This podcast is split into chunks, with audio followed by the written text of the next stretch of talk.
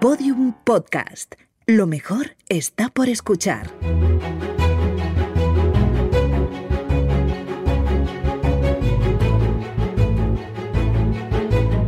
Historia de España para selectividad. Un podcast de Juan Jesús Pleguezuelos.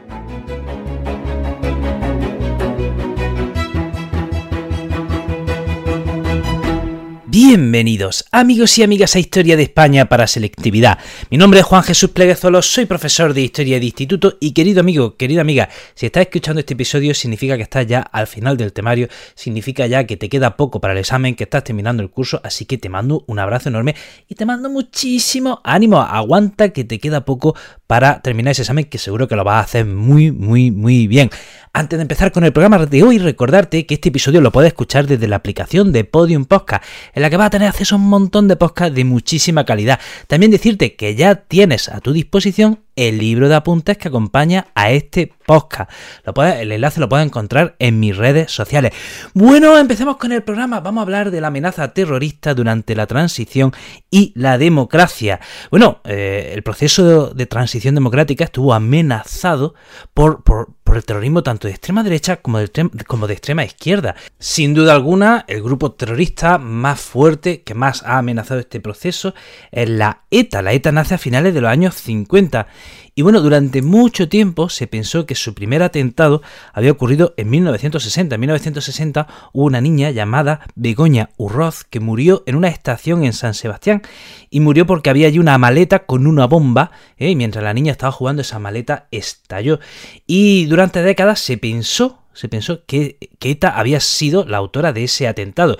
Eh, ETA siempre lo negó y bueno, recientemente se ha sabido que no, que no fue la ETA, que fue un grupo terrorista que por aquel entonces estaba activo, que se llamaba Directorio Revolucionario Ibérico de Liberación y este grupo terrorista, ojo, estamos en 1960, quería traer la revolución cubana a España. Eh, en 1959, a comienzos de 1959, Fidel Castro ¿eh? y el Che Guevara han triunfado, ¿eh? han llegado a La Habana, han tomado La Habana y están eh, en enero de 1959 empezando el proceso revolucionario en Cuba. Bueno, pues este grupo terrorista quería llevar, quería traer la revolución cubana a España y provocó varios atentados terroristas y recientemente se ha sabido que eh, los autores de aquel atentado que mató a esta niña, Begoña Urroz, fueron ese grupo terrorista que, repito, se llama Directorio Revolucionario Ibérico de Liberación. Y el día que murió esta víctima, el 27 de junio, es eh, el día de las víctimas del terrorismo. Que ya digo que en un principio se pensaba que esta niña había sido asesinada por ETA y hoy día sabemos que no, que fue este otro grupo terrorista. ¿Cuándo fue el primer asesinato de ETA? Pues fue en 1968 y eh, y, la primera víctima de ETA fue un guardia civil llamado José Antonio Pardines. Meses después mataron a un policía llamado Melitón Manzana. Estos son los primeros atentados premeditados de ETA en 1968. Y estos atentados terroristas llevaron a que en 1970 ¿eh? Eh, bueno, bueno, durante desde esos atentados y el, año que le siguió, bueno, hubo numerosas detenciones en toda España, sobre todo en el País Vasco, se declaró el estado de guerra en Guipúzcoa y bueno, en 1970 empiezan los procesos de Burgos para juzgar a los, a los autores de estos atentados. Se detuvieron a 16 miembros de la ETA, a 16 terroristas que habían matado eh, acusado de haber matado a estos dos a este guardia civil, a este policía y a un taxista y además le acusaban también de haber cometido varios robos. Entonces, ¿qué pasa? Que ese proceso, eh, ese juicio llamado los procesos de Burgos, eh, bueno, pues atrajo la atención internacional y conllevó una gran presión sobre el régimen franquista y aquel juicio se convirtió en un foco contra, para canalizar toda, toda la oposición contra el franquismo. hubo nueve condenas a muerte. Hubo nueve condenas a muerte, pero ya digo, fue tanta la presión internacional que finalmente el régimen franquista conmutó las penas de muerte por cadenas perpetuas. La banda terrorista ETA siguió, siguió activa y, eh, bueno, gracias a ese, a ese juicio consiguió más atención, eh, consiguió más adhesión que nunca. Y bueno, y en 1973 hacen su primer gran atentado, eh, el primer gran atentado mediático, que fue el asesinato del presidente de gobierno Carrero Blanco. Otro grupo terrorista de la, extrema izquierda son los grapos, grupos de resistencia antifascistas primero de octubre, y estaban vinculados a un partido político llamado el Partido Comunista Español Reconstituido. Comienza su actividad terrorista en 1975 y se calcula que han asesinado a unos, unas 80 personas más los secuestrados. ¿Qué pasa con los grapos? Que eh, a diferencia de la ETA, eh, los grapos han tenido siempre un escaso apoyo social. La ETA sí tenía un mayor apoyo social, siempre ha tenido un mayor apoyo social, sin embargo, los grapos no es así. Los grapos han tenido un escaso apoyo social. Otro grupo terrorista de la extrema izquierda durante la transición, los, el FRAP. El FRAP eh, significa Frente Revolucionario Antifascista y Patriota. Eh, su ideología era la, ideología maoísta, comunista, maoísta, eh, nace al final de la dictadura y solo dura lo que dura la transición. Sus víctimas son cinco policías y un guardia civil. Y por la extrema derecha tenemos que decir, tenemos que destacar el atentado eh, en enero de 1977 de unos abogados comunistas, eh, unos, grupos, un grupo terrorista fascista, entró en un despacho de abogados comunistas y mataron a cinco abogados vinculados al Partido Comunista Español y a comisiones obreras, enero de 1977. Eh, allí hubo una joven abogada que se libró de, ese atentado porque ese día esa noche no estaba ahí, pero tenía allí su despacho. Estamos hablando de Manuela Carmena, quien fue eh, alcaldesa de Madrid, pero y, decía y comentaba que, que, ella, Manuela Carmena, trabajaba en ese despacho abogado y se libró, bueno, porque ese día le pidieron el despacho, le pidieron su despacho para una reunión y por eso no estaba allí, si no también lo hubieran matado.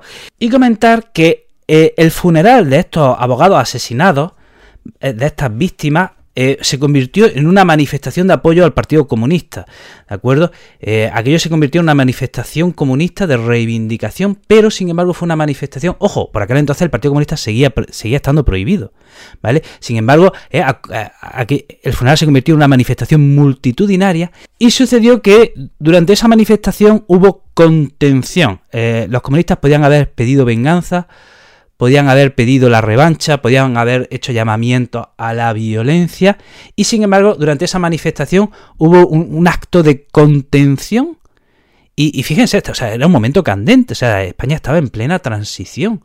¿eh? España estaba en plena transición. Entonces, llamó la atención que durante esa manifestación, ¿de acuerdo? Los comunistas, los comunistas no llamaran a la revancha, no llamaran a la violencia, y esa manifestación, la contención que se hizo durante esa manifestación, eh, sirvió y allanó el camino para que el presidente del gobierno, Adolfo Suárez, pudiese legalizar el Partido Comunista, que lo legalizó ese mismo año, en abril ¿eh? el, sábado santo, llamado también el sábado rojo, en plena Semana Santa, Adolfo Suárez legalizó, pudo legalizar el Partido Comunista y en cierto modo ¿eh? fue facilitado por, como hemos dicho, gracias a que durante esa manifestación, bueno, no se llamase a la violencia ni a la venganza. Seguimos hablando del año 80 y 90. Los Grapos en 1995 secuestran a Publio Cordón y eh, dijeron, tiempo después dijeron los Grapos que habían liberado a Publio Cordón ¿eh? y que no sabían dónde estaban, que ellos lo habían liberado. Y fíjense, fíjense, ya en el 2012, ojo, ojo, lo secuestran en 1995, ¿no? Pues en el 2012 unos terroristas del Grapo admiten que este, eh, eh, que Publio Cordón, que era un empresario, había muerto a las pocas semanas del secuestro. Intentó escaparse y mientras, y cuando intenta escaparse, ahí lo matan y, y ahí muere. Entonces, fíjense, pero durante más de una década eh, su familia pues ha estado, su familia, casi dos décadas, pues su familia tenía la esperanza de que este hombre, de que este hombre siguiese vivo y en el 2012, o sea, 17 años después, reconocen que no, que había, que, había muerto a las pocas semanas del secuestro. Los grapos continuaron con atentados esporádicos, pero eh, bueno, a partir del 2000 poco a poco esos atentados esporádicos fueron cada vez más y más esporádicos hasta que, bueno, mm, se considera una banda desarticulada, aunque los grapos no anunciasen su disolución, ¿vale? hoy día se considera una banda desarticulada. Bueno, la, ETA, como hemos dicho, ha sido el grupo eh, más violento, el más activo, y hay que decir que durante los años 80 recrudecen su atentado y tenemos que destacar el atentado de Hipercor en 1987. En 1990, la ETA empieza lo que ellos llaman la lucha callejera, que consistía en llevar el terrorismo a las calles y empiezan a atentar contra concejales y alcaldes de pequeños pueblos. ¿Vale? Contra concejales y alcaldes de pequeños pueblos que tenían más difícil su defensa. En 1996, eh, la ETA secuestra a un funcionario de prisiones que se llama Ortega Lara y, estuvo secuestrado hasta, hasta que en 1997 las fuerzas de seguridad consiguieron liberarlo. Ortega Lara estuvo 532 días secuestrado en un zulo, en un zulo de unos pocos metros cuadrados. 532 días y fue liberado por las fuerzas de seguridad. Si no le llegan a liberar las fuerzas de seguridad, este hombre hubiese estado pues, muchísimo más tiempo. Vete tú a saber cuánto tiempo hubiese estado eh, Ortega Lara en aquel zulo. ¿Cómo reacciona la ETA a la liberación de Ortega Lara? Pues semanas después secuestran a un concejal del PP que se llamaba Miguel Ángel Blanco y chantajean al Estado. Eh, secuestran a Miguel Ángel Blanco y dicen que si no, la ETA dice al Estado, si no acercáis a todos los presos al País Vasco, en 48 horas eh, lo matamos. Y finalmente la ETA mató a Miguel Ángel Blanco. Hay que decir que en, el 2005 la ETA declara una tregua que rompe en el 2007. En 2010 la ETA declara un alto el fuego y en 2011 eh, la ETA proclama el cese definitivo de la arma. Hay que decir que, bueno, eh, si el terrorismo que ha amenazado eh, nuestro sistema democrático en la última década ha sido el terrorismo islamista y tenemos que destacar el atentado del 11M del 2004 en el que murieron 193 personas y se produjo, atención, tres días antes de unas elecciones generales. Tres días antes de unas elecciones generales. Bueno, hasta aquí el programa de hoy. Espero que te haya resultado interesante. Te recuerdo que este episodio lo puedes escuchar desde la aplicación de Podium Podcast. También te digo, estoy hiper activo en redes sociales. En Facebook, Juan Jesús Pleguezuelo. En YouTube, TikTok, Instagram, el profesor inquieto. En Twitter, el profe inquieto. Ahí en esas redes sociales puedes encontrar el enlace al libro de apuntes para, para poder estudiar para el examen. Querido amigo, querida amiga, te mando un pedazo de abrazo y nos vemos en el próximo programa.